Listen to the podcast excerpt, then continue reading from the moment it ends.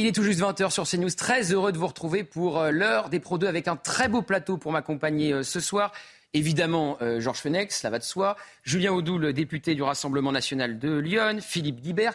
Merci Philippe d'être euh, ici dans l'heure des pros. Vous êtes euh, chez vous, c'est la première heure des pros qu'on fait ensemble. Enfin, Absolument. à cette place-là pour moi, parce qu'on a été côte à côte euh, pendant toute l'année. Très évidemment. souvent, pendant Très souvent. la, saison- la saison. Euh, Michel Taube, bonsoir. Et merci Régis Le Sommier d'être resté pour euh, évoquer cette première actualité, évidemment, l'actualité du, du Niger, avec, euh, on peut parler d'attaque contre l'ambassade de France aujourd'hui? Bah, en tout cas, ça, ça en prenait l'air. Il y a eu, euh, évidemment, les- les- la- le service de sécurité de l'ambassade s'est défendu. Il y a eu aussi euh, des policiers qui sont intervenus. Mais en effet, on partait pour une mise à sac. Il y a eu une porte qui a été brûlée. Euh, malheureusement, enfin, heureusement, les, les, les, comment, les manifestants n'ont pas réussi à pénétrer à l'intérieur avec des mots très, très violents. euh, Ah bah la à- des drapeaux brûlés, euh, des drapeaux russes euh, agités, et puis euh, surtout euh, un certain On va voir le drapeau français brûlé. surtout, surtout très inquiétant de gens demandant que les Français quittent, euh, que la base française euh, soit euh, démantelée et que les Français quittent le pays. Alors Martin Mazur vous a fait une compilation des, moments les plus choquants, les plus forts de ces milliers de manifestants qui sont venus devant l'ambassade de France au Niger.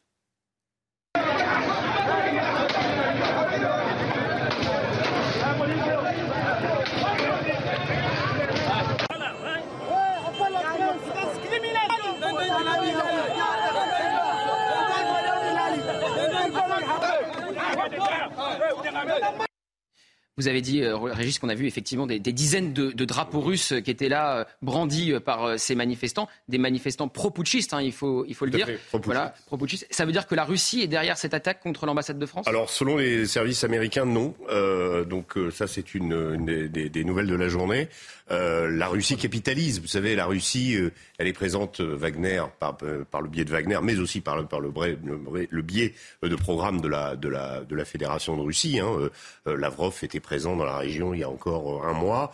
Euh, capitalise évidemment sur ce sentiment anti-français exacerbé, qui s'est exacerbé au, fur des- au fil des années et qui aujourd'hui est devenu, euh, après, a atteint des, des- des- son paroxysme quelque part, avec ce- cette exigence de retrait des Français, cette exigence de départ des Français.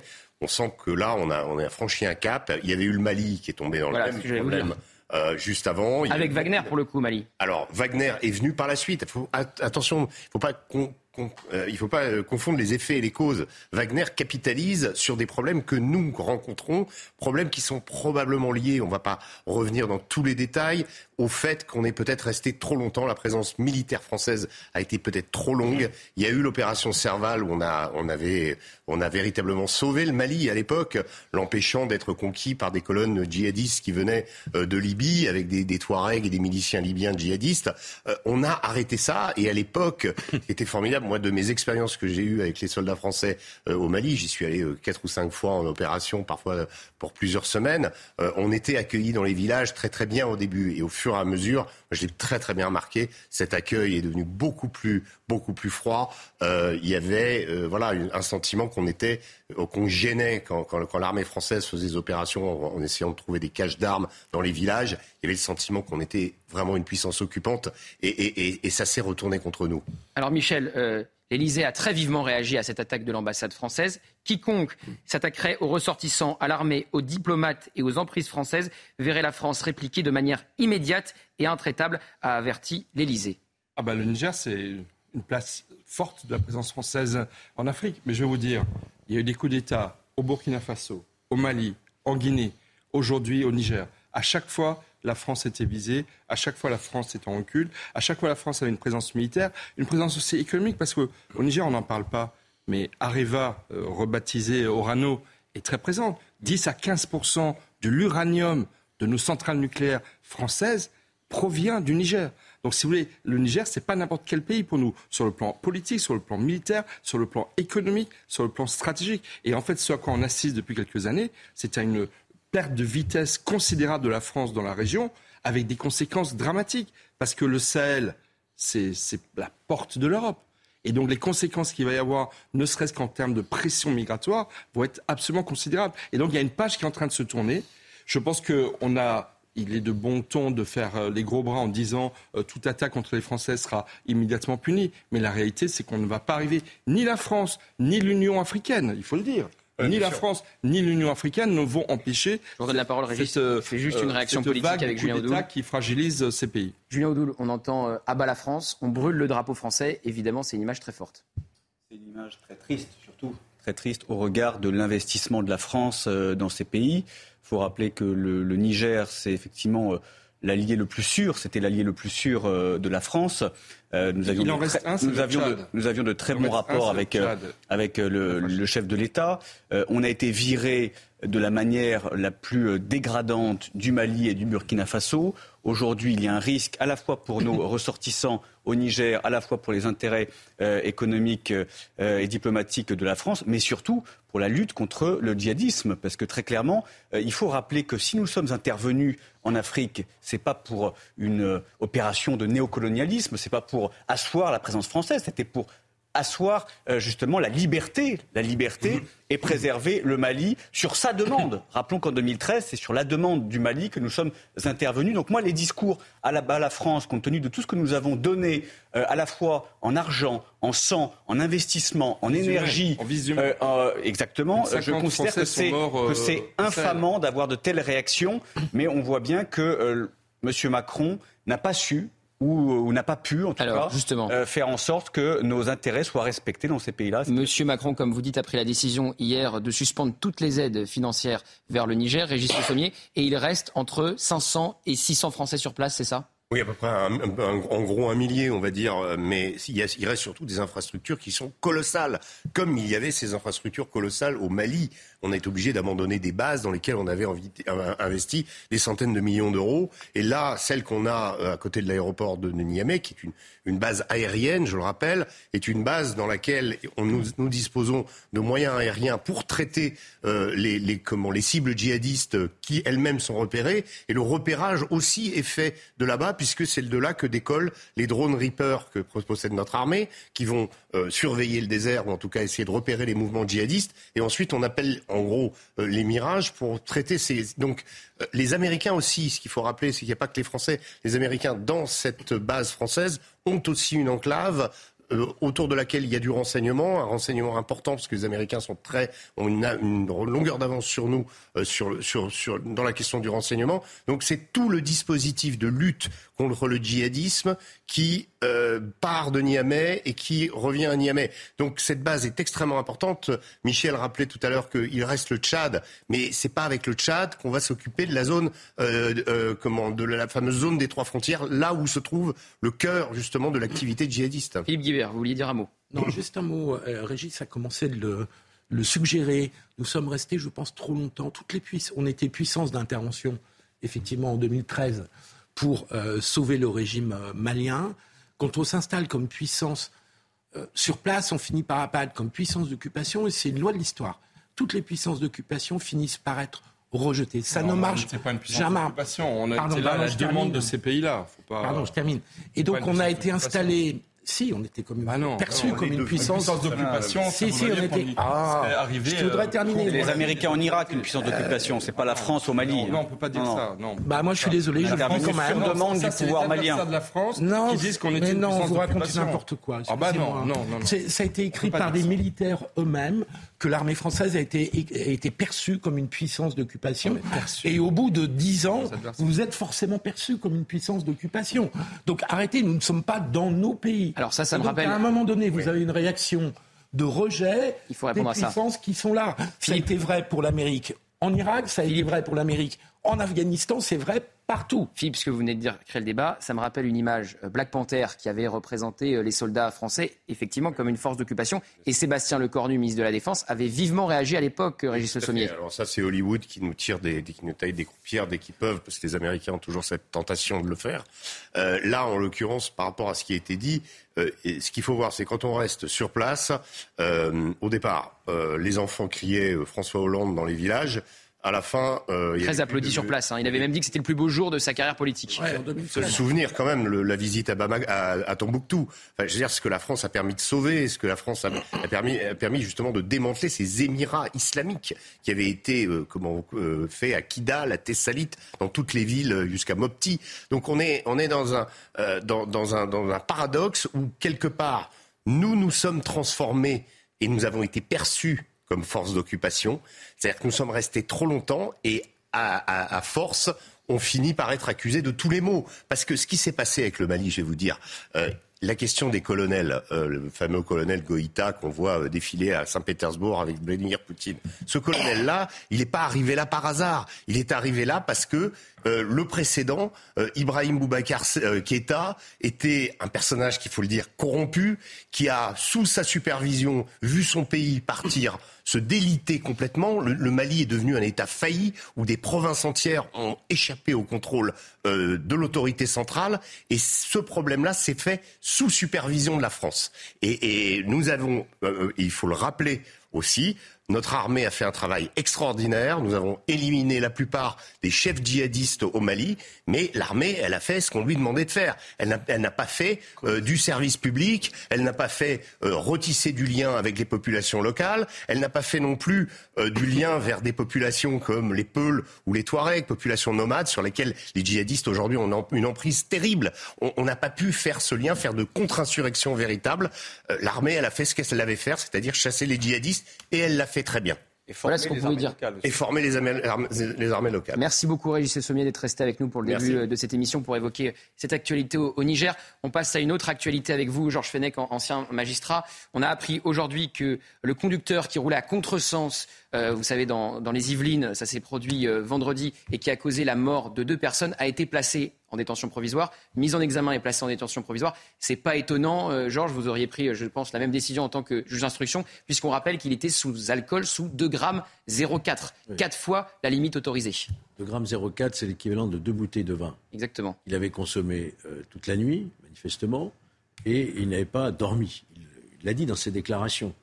Et voilà, donc euh, c'est un comportement extrêmement grave, très fautif, qui a entraîné des conséquences tragiques.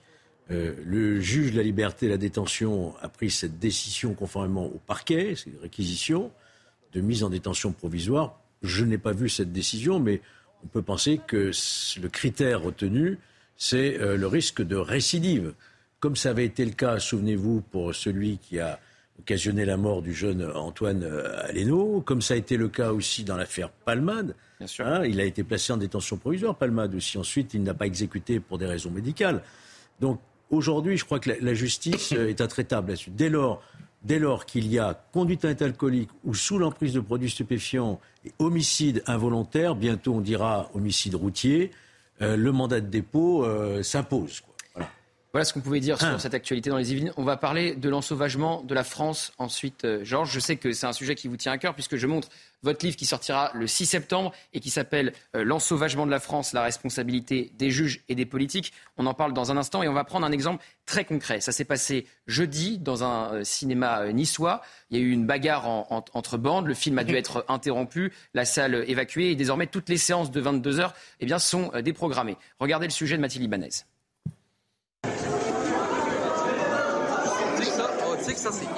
C'est une vidéo postée sur les réseaux sociaux d'une rare violence. Les faits se sont passés ici, dans ce cinéma à Nice. La séance de 22 heures du film Les Dégains 2 a dû être écourtée à cause des comportements malveillants de la part de bandes.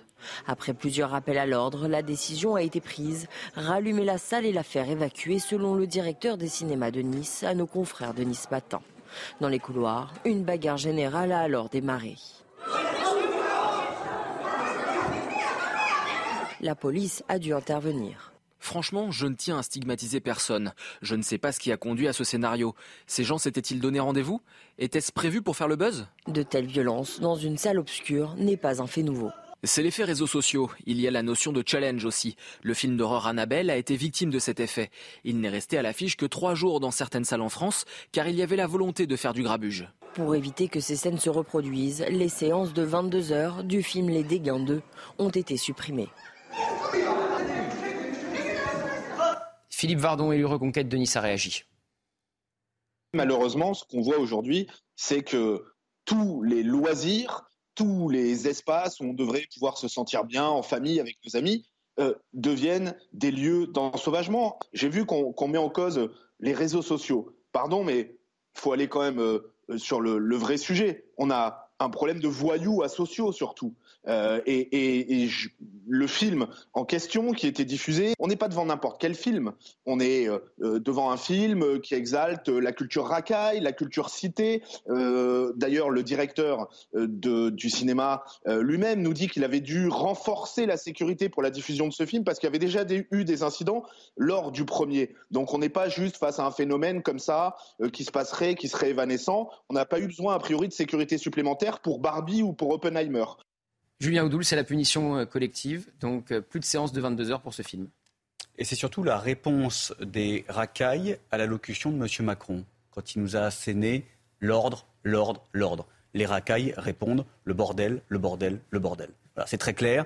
Euh, la parole présidentielle ne vaut plus rien, l'autorité de l'État ne vaut plus rien. Et effectivement, dans tous les pans de la société, dans tous les loisirs, dans tout ce qu'on appelle les espaces entre guillemets, de vivre ensemble, qui n'existe pas. Aujourd'hui, il faut bien le dire, faut, à chaque fois que quelqu'un ose dire vivre ensemble, mais il faut lui renvoyer ces images et toutes les autres qu'il y a partout en France, tous les jours, que ce soit dans les piscines, que ce soit aux abords des écoles, que ce soit dans les cinémas, dans les transports en commun. On ne peut pas vivre avec les voyous, avec les racailles qui sont dopés par l'impunité. Ces gens-là savent qu'ils n'auront aucune sanction, aucune euh, répression. Donc très clairement, ils s'adonnent à leur passe-temps favori la dévastation, le vol, la violence, les agressions sexuelles, le harcèlement. Tant qu'il n'y aura pas de sanctions et tant que la justice ne les frappera pas, ils continueront. Philippe Guibert, je vois bouillir.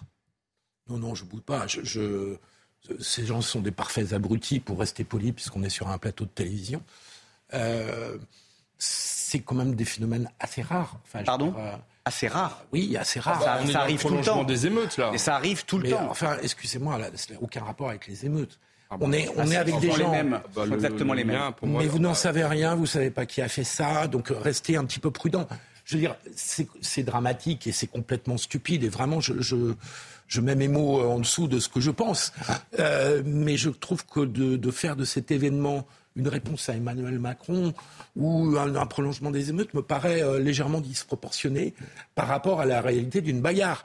une bagarre, c'est complètement stupide. On a affaire à une jeunesse qui, à une partie de la jeunesse, qui visiblement ne sait plus faire autre chose que de se battre et d'utiliser la violence. Bon, euh, on peut encore aller au cinéma en France. Georges Fenech, est-ce que, comme vous le dites dans le sous-titre de votre livre, L'ensauvagement de la France, c'est la responsabilité des juges et des politiques des scènes comme celle-là? C'est la responsabilité des juges qui n'apportent pas la réponse pénale à la hauteur de ce que notre société est en train de vivre. Euh, elle pourrait le faire. On l'a vu qu'après les émeutes, elle s'est montrée pour une fois, euh, répressif. Mm. Mais il faudrait le faire toujours, toujours, et dans la durée. Et responsabilité de la classe politique qui ne veut pas changer le logiciel. Il faut rétablir les peines planchées. Il faut rétablir les courtes peines. Il faut construire des prisons. Tout ce que nous disons habituellement sur ce plateau. Responsabilité des juges qui, en plus, sont impulsés par une idéologie qu'on connaît, c'est de la culture de l'excuse et des politiques qui, soit aussi par idéologie, ne vont pas assez loin, soit craignant une réaction négative des juges qui ont tendance à vouloir prendre le pouvoir à la place du pouvoir politique, euh, finalement euh, s'inclinent. Donc on est dans une forme de lâcheté politique, je dirais, qui ne va pas jusqu'au bout des lois qu'il faudrait faire adopter. On est toujours, je vous le rappelle, aujourd'hui sous l'emprise des lois de Madame Taubira, c'est elle qui avait supprimé les peines planchées, etc.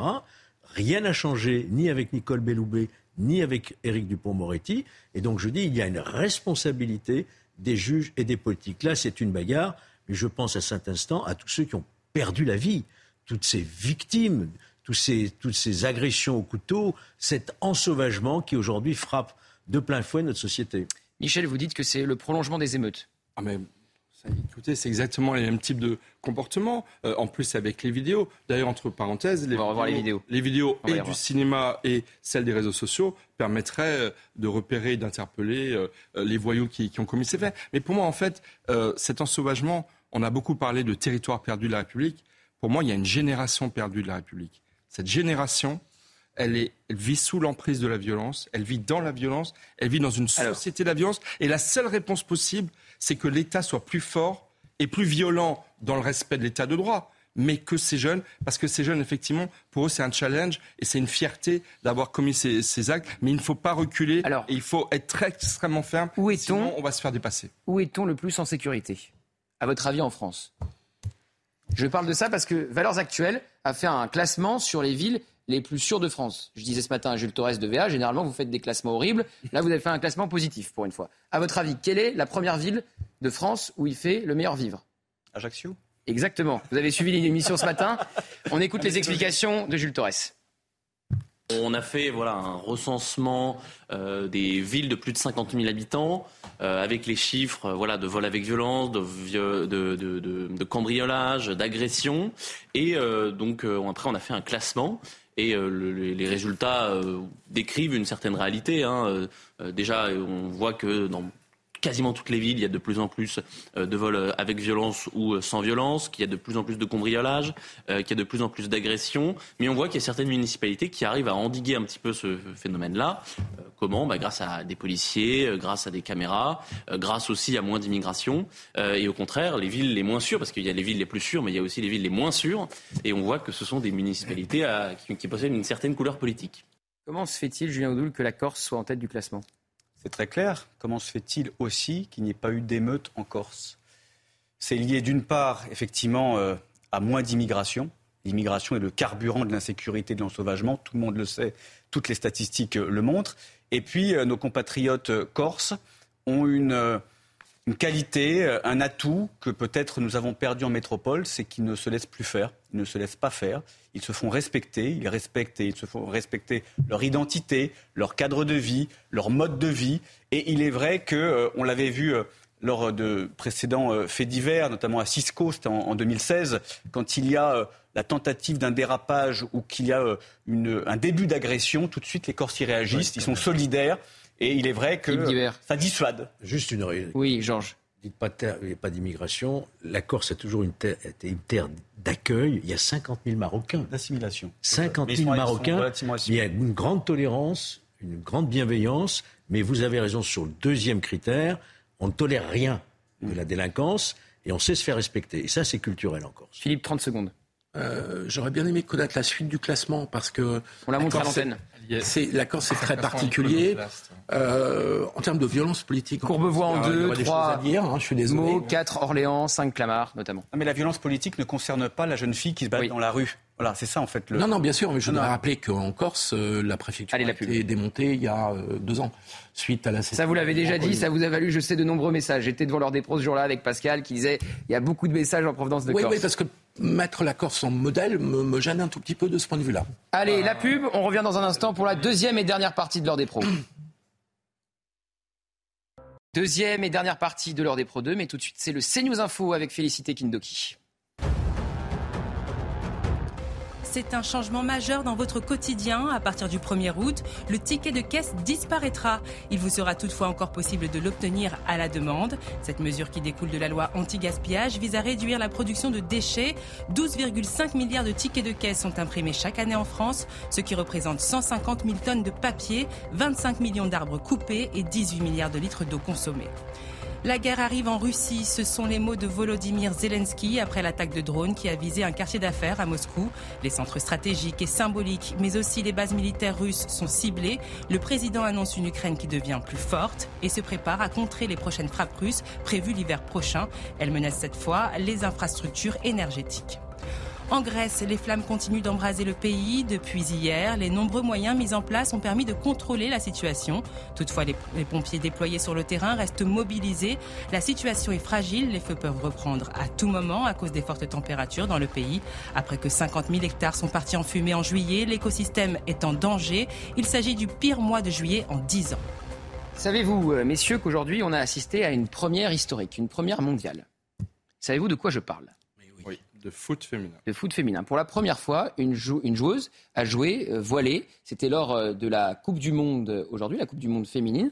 Il s'agit de la joueuse marocaine Nouela Benzina. Elle a joué voilée. C'est possible, hein, c'est la FIFA qui l'autorise depuis 2014, mais c'est la première fois, après cette autorisation, qu'une joueuse a donc joué avec son voile. Qu'est-ce que vous en pensez, Julien Oudoul que c'est une euh, régression historique pour la dignité des femmes, pour les libertés des femmes, que la charia s'immisce sur euh, les terrains de, foot, que pendant très longtemps, euh, le sport en général a été, j'allais dire, un, moteur pour l'émancipation des femmes, pour leur permettre de s'extirper à la fois des idéologies mortifères, à la fois de l'obscurantisme religieux politique. Ça a été aussi le, rôle du sport ces dernières années et on assiste à une formidable opération de régression, à la fois soumission de certaines élites qui considèrent que le voile islamique n'est qu'un vêtement parmi tant d'autres, alors qu'il est un emblème de l'islamisme, un emblème politique et religieux. Alors il y a eu des réactions évidemment euh, salutaires, comme celle du Conseil d'État euh, en France, pour l'interdire. Oui, on pense à notre euh, débat national autour du hijab. Exactement, et, heureusement, heureusement, qu'il y a encore cette, cette digue. Nous, nous avons souhaité, avec mes collègues du Rassemblement national, aller plus loin et faire en sorte que le voile islamique soit expulsé de tous les terrains de sport, de tous les événements euh, sportifs et de toutes les compétitions sportives pour protéger les droits des femmes, la dignité des femmes. C'est intolérable de voir ça. Ça donne une image euh, effrayante du sport, de voir ce, ce totem de l'enfermement des femmes qui puisse s'exhiber sur euh, un événement majeur qui est la Coupe du Monde de football. Philippe Guibert, d'accord, pas d'accord avec Julien Oudoul? Il faut bien mesurer que cette jeune femme qui, prend, qui porte le hijab est en train de dire à ses partenaires euh, Vous êtes impudique.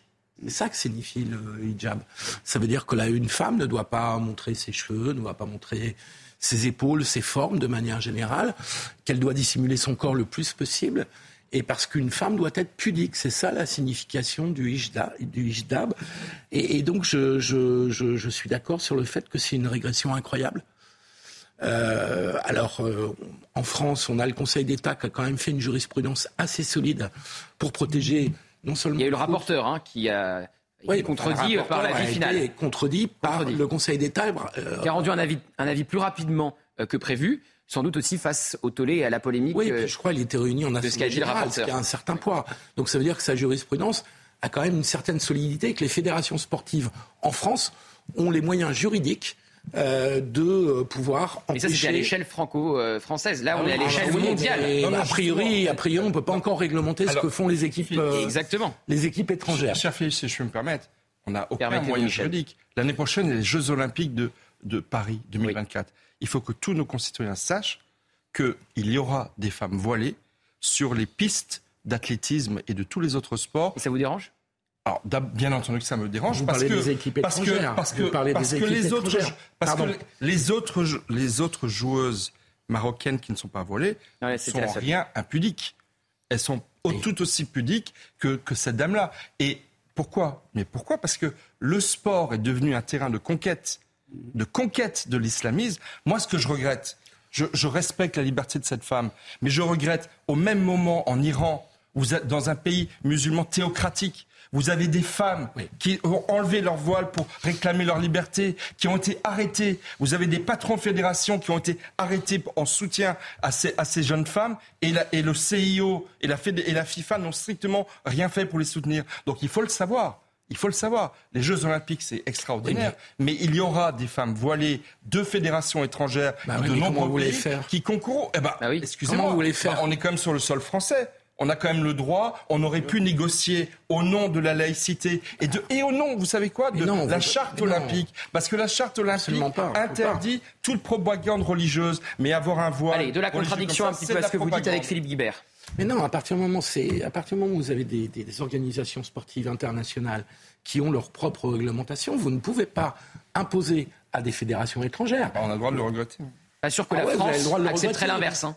Mais il est bien évident que ben, vous êtes en France. Nos athlètes français aller euh, à l'étranger, pas sûr qu'on accepterait l'inverse. Ben, vous accueillez le monde entier. J'espère qu'on n'irait pas dans un pays où on exigerait des femmes françaises de concourir dans un sport voilé. Non, mais pas forcément cette, euh, voilà. pas forcément avec le, voile, avec d'autres réglementations. Le sport c'est bien, mais le respect des femmes c'est encore mieux. Vous accueillez le monde entier. Vous pouvez pas plier le monde entier à vos propres règles. Ça n'existe pas. Julien Audoul, vous êtes d'accord avec Philippe Guibert ou avec euh, Michel? Je ne suis pas d'accord. Surtout que la France, à part le passé, euh, montrer l'exemple dans ce domaine-là. La France a pu euh, notamment être euh, défendre des, des valeurs universelles, des valeurs d'émancipation. C'est le cas parce que vous savez qu'on est très. Il, suffit. En fait, c'est quasiment le seul pays à avoir ces débats. C'est une question de courage et d'autorité. Non, on est le seul pays à avoir C'est une question de mettre hors la loi un emblème de l'islamisme. C'est une question de mettre hors la loi des idéologies qui font du voile un totem pour avancer dans la société, pour coloniser toutes les sphères de la société, dont le sport aujourd'hui. Le sport, effectivement, est une proie pour l'islamisme aujourd'hui. Attendez, excusez-moi. Donc il suffit pour la France, quels que soient les événements qu'elle organise, et effectivement les Jeux Olympiques de Paris 2024, de décréter et euh, de euh, d'être ferme sur ces principes-là, qui font partie, qui font partie d'ailleurs des valeurs du sport. Le sport, ce n'est pas l'enfermement. Vous vivez dans un le monde, sport, ce n'est pas l'intégrisme religieux. Le sport, ce n'est pas faire de, de, la femme une, une, une sous-citoyenne ou de la reléguer sous une prison de tissu. Ce n'est pas ça le sport. Avant, elles étaient libérées grâce au sport, et maintenant, vous avez des officines qui les enferment de nouveau. vous répond. Vous vivez sur une autre planète. Vous ne vous rendez pas compte Attendez, je vous permettais. Philippe Guibert répond. Euh, vous ne vous rendez pas compte que la position de la France par rapport au voile islamique est totalement minoritaire dans toutes les organisations internes. Excusez-moi, je peux terminer une phrase sans vous. Ne vous agacez pas, Philippe, continuez.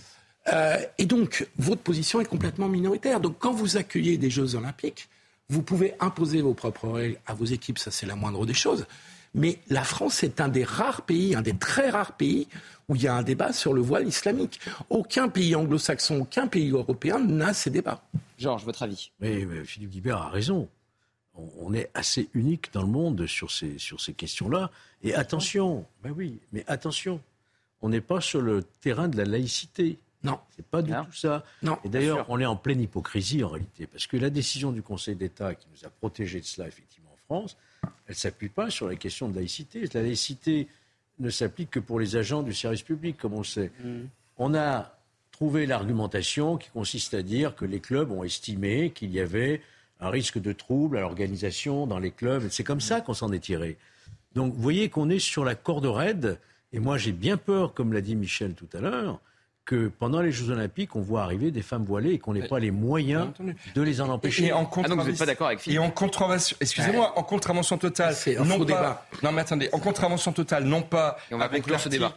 Non mais attention, c'est pas en contravention avec l'article de la Fédération française de football, c'est la charte olympique qui interdit toute propagande religieuse. Je suis désolé de manifester ainsi son appartenance à une religion. C'est une forme de prosélytisme sans parler, sans parler de l'image que ça envoie de la femme. Et dernier point, la France n'est pas seule. Vous avez de très nombreuses femmes du monde arabo-musulman qui se battent contre le voile. Donc nous ne sommes pas seuls. moi j'aimerais citer Madame Assina Boulmerka, qui a été la première championne olympique du monde arabo-musulman algérienne, 92 à Barcelone.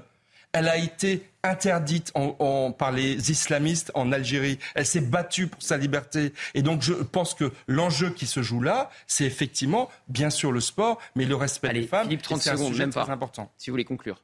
Non, mais euh, c'est pas ça le débat. Évidemment qu'on soutient toutes les femmes dans le monde arabo-musulman et ailleurs en Iran qui se battent pour leur liberté, évidemment. Et la position de la France est la bonne, qu'on soit bien d'accord. Mais à partir du moment où vous accueillez le monde entier, vous n'imposez pas vos règles au monde entier. C'est comme ça. C'est une évidence. Et donc vous ne pouvez pas dire Ah, je suis souverain euh, parce que vous avez des pays qui n'y viendront pas. Et ça sera le mot de la fin. On parle de politique. La France insoumise a-t-elle un problème avec la période de la terreur? Antoine Léaumont a rendu une nouvelle fois hommage à Robespierre. Je vois que ça vous fait rire. Philippe. Oui. Pourquoi ça vous fait rire? Parce que parce qu'il a raison.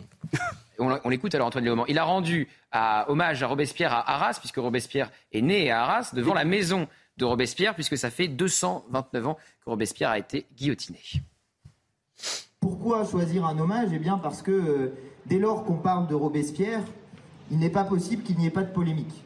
Robespierre est présenté souvent comme euh, quelqu'un qui serait un dictateur, comme quelqu'un qui serait l'unique responsable de la terreur, comme celui qui finalement concentrerait, concentrerait, oui, en sa personne, tous les aspects sombres et obscurs de la Révolution française et notamment donc cette politique de la terreur. Cette légende a été euh, créée en réalité par celles et ceux, par ceux d'ailleurs, qui l'ont assassiné justement ce 28 juillet 1794. La légende noire de Robespierre est une légende qui est entièrement fabriquée à partir euh, de sa mort, un petit peu avant sa mort et ensuite, après sa mort d'ailleurs. C'est à ce moment-là qu'est inventée l'image du tyran, euh, de celui qui était avide de pouvoir, de celui même qui buvait du sang, qui faisait euh, des abat-jours en peau humaine. Enfin, tout, un tas de légendes ont été créées euh, sur Robespierre à partir de ce moment-là. Philippe Guibert, puisque vous êtes d'accord avec Antoine Léaumont, vous n'allez pas débuter. Julien Audoul. Bon, Est-ce que la France Insoumise a un problème avec la terreur? La France Insoumise a un problème déjà avec l'histoire de France il faudrait rappeler ce qu'a été la terreur, et particulièrement la Grande Terreur, entre l'automne 1793 et la chute de Robespierre au 9 Thermidor. Euh, c'est 35 000 à 40 000 personnes qui ont été exécutés sans le moindre jugement. Sans le moindre jugement, ils ont été conduits à l'échafaud. Voilà. Souvent euh, sous des prétextes fallacieux, euh, des on-dit, des doutes, parce qu'ils appartenaient à telle ou telle famille, etc., juste parce qu'ils ne plaisaient pas aux voisins. Voilà, sur la simple décision de Robespierre et de ses complices. Ils ont été exécutés sans jugement. Donc que la France insoumise et que M. Léaumont, euh, finalement, rendent un hommage à ce tyran, parce que Robespierre est un tyran. Il faut avoir l'honnêteté de le dire, l'honnêteté historique de le dire. Ça démontre bien que finalement, ils sont dans cette filiation euh, de la violence, déjà de la violence politique, et d'une certaine euh, notion de l'état de droit qui fait frémir si ces gens-là arriver au pouvoir un jour. Pourquoi il a raison, euh, Philippe Guibert, Antoine Léaumont je, réponds sérieusement, je vous ai répondu, il a raison par provocation. Euh, C'est un provocateur, Philippe Guibert. Euh, ça vous arrive Si vous saviez. si, vous saviez. Non, non, euh, essayons de répondre sérieusement. On ne va pas refaire l'histoire de la terreur et de Robespierre en, cinq minutes. Le rapport que LFI a avec cette période. Il y a un débat des historiens. Je vous invite à lire Jean-Clément Martin, La fabrique d'un monstre sur Robespierre. il y a un débat d'historiens en France où euh, on estime que le rôle de Robespierre, les uns considèrent qu'il est complètement responsable de la terreur, les autres considèrent qu'au contraire, il a été un frein, il a essayé d'être un frein à la terreur. Je ne vais pas trancher mm. ce débat, je veux juste souligner que ce débat existe. Personne ne conteste. Par ailleurs, moi, là, juste, je termine juste. Dans, cette, ligne-là, vous savez qu'il y a des débats d'historiens sur le rôle euh, d'Hitler et l'importance d'Hitler dans la solution finale. Vous avez des débats comme ça. arrêtons, arrêtons, ce genre de choses. Ça n'a rien à voir. Ça n'a strictement rien à voir. Le rôle Ça n'a rien à voir. Faites pas les comparaisons.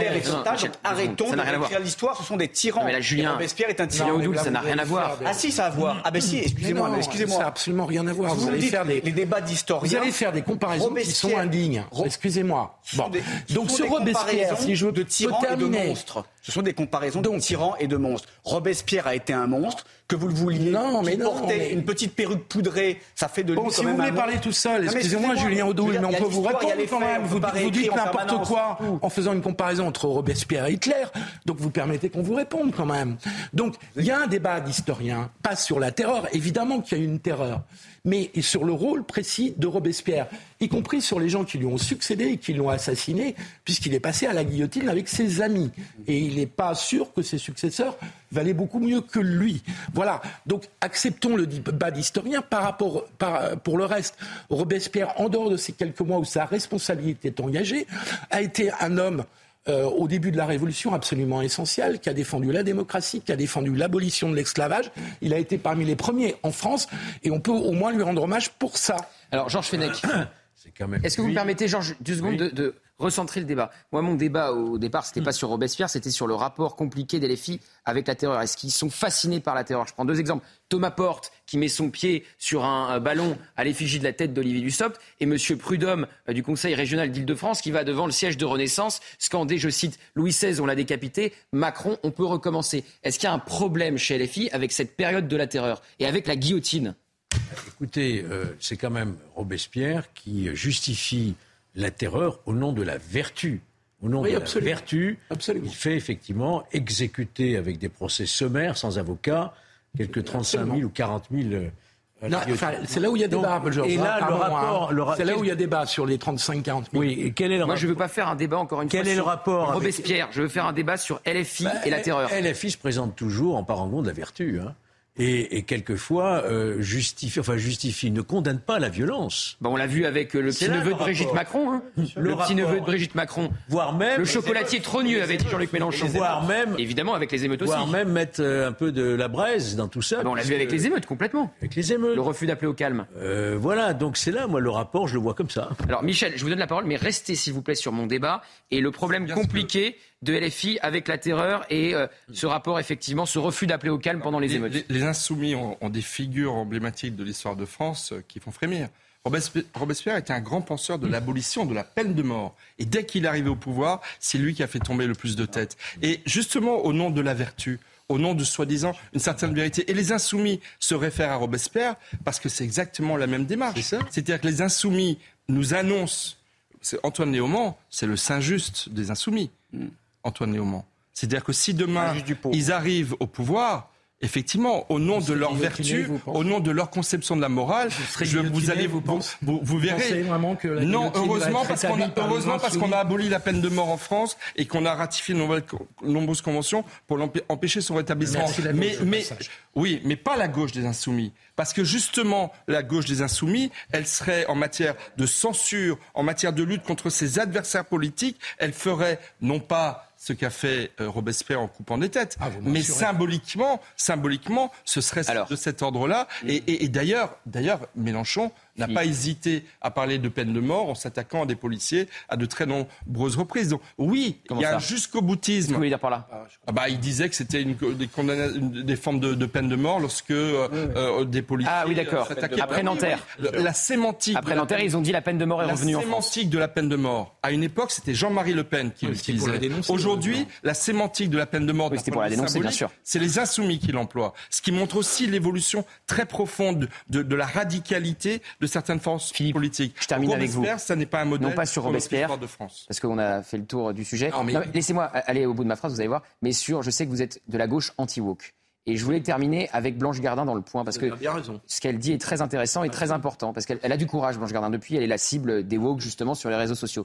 Elle dit, on prétend que c'est de l'hypersensibilité à propos des wokistes, qu'elle appelle les éveillés, et elle dit, j'y vois plutôt de l'hypersensiblerie. Vous en pensez quoi, Philippe? Je pense qu'elle a complètement raison. Elle fait partie de ces personnalités de gauche, parce qu'elle a des opinions de gauche, qui n'en peuvent plus de l'idéologie woke dans ses caricatures, dans ses prolongements, dans sa volonté de tout contrôler, dans sa volonté de réécrire l'histoire, de réécrire les livres. Bref, elle fait partie des gens qui sont authentiquement des libertaires, peut-être, qui aiment la liberté et qui ont horreur euh, de, de l'enfermement de la pensée. Et donc, je trouve qu'elle a beaucoup de mérite et beaucoup de courage de dire cela. 30 secondes, Julien Audoul. Ce qui est frappant, c'est que le wokisme et les wokistes sont les ennemis des féministes. Ils veulent faire table rase de 40 ans, 50 ans de combat féministe. On le voit notamment avec l'intrusion d'athlètes transgenres et de cette idéologie dans les compétitions sportives. À la fin, c'est toujours des hommes qu'on fait gagner et c'est les femmes qu'on exclut. Je vous montre une dernière image validé par l'Elysée, mais qui dit beaucoup de choses de la relation entre Gérald Darmanin. Montrer des images validées par l'Elysée. Laissez-moi terminer ma phrase, vous allez comprendre. Euh, c'est une image, c'est la photographe officielle du président de la République, Soisig de la Moissonnière, et Soisig de la Moissonnière publie ses photos sur Instagram, et avant de les publier sur Instagram, elle les fait valider par l'Elysée, justement. Vous voyez ma phrase euh, Et donc, on voit dans l'avion Emmanuel Macron, direction la Nouvelle-Calédonie, et Gérald Darmanin, qui a l'air un bras fatigué. Et l'image de, de, ce visage de Gérald Darmanin, me dire que cette photo a été validée par l'Elysée, ça en dit sans doute un peu long sur la relation entre Emmanuel Macron et le ministre de l'Intérieur. Ceci dit, celle d'Emmanuel Macron est assez fatiguée aussi. Mais oui, mais là, il a quand même les traits tirés. On n'a plus le temps, c'était la dernière image. Michel, je vous remercie tous les quatre. Je remonte le livre de Georges Fenech qui va paraître le 6 septembre. Alors, Georges me demande de vous dire que c'est déjà en précommande. Hein. Ah L'ensauvagement de la France, la responsabilité des juges et des politiques. J'ai déjà ma dédicace. Je vais le lire à partir de demain, puisque je suis en vacances. C'était ma dernière ce soir. Georges, merci beaucoup. merci les amis. Georges, je vous remercie vraiment pour euh, ces, je, vous ces émissions. Avec une petite larme à l'œil. moi aussi, ça me fait quelque chose. Ah oui. Ça me fait quelque chose. On va se retrouver à la rentrée. Bien sûr. Je remercie Serge Nedjar de m'avoir permis de m'asseour sur euh, ce siège. Je remercie le taulier Pascal Pro à qui je dois tant. Et je vous dis, eh bien, à la rentrée le 28 août avec toute l'équipe de la matinale. Tout de suite, c'est enquête d'esprit. Et puis vous restez avec le service politique à 22h avec mon camarade Florian Tardif. Très belle soirée sur CNews.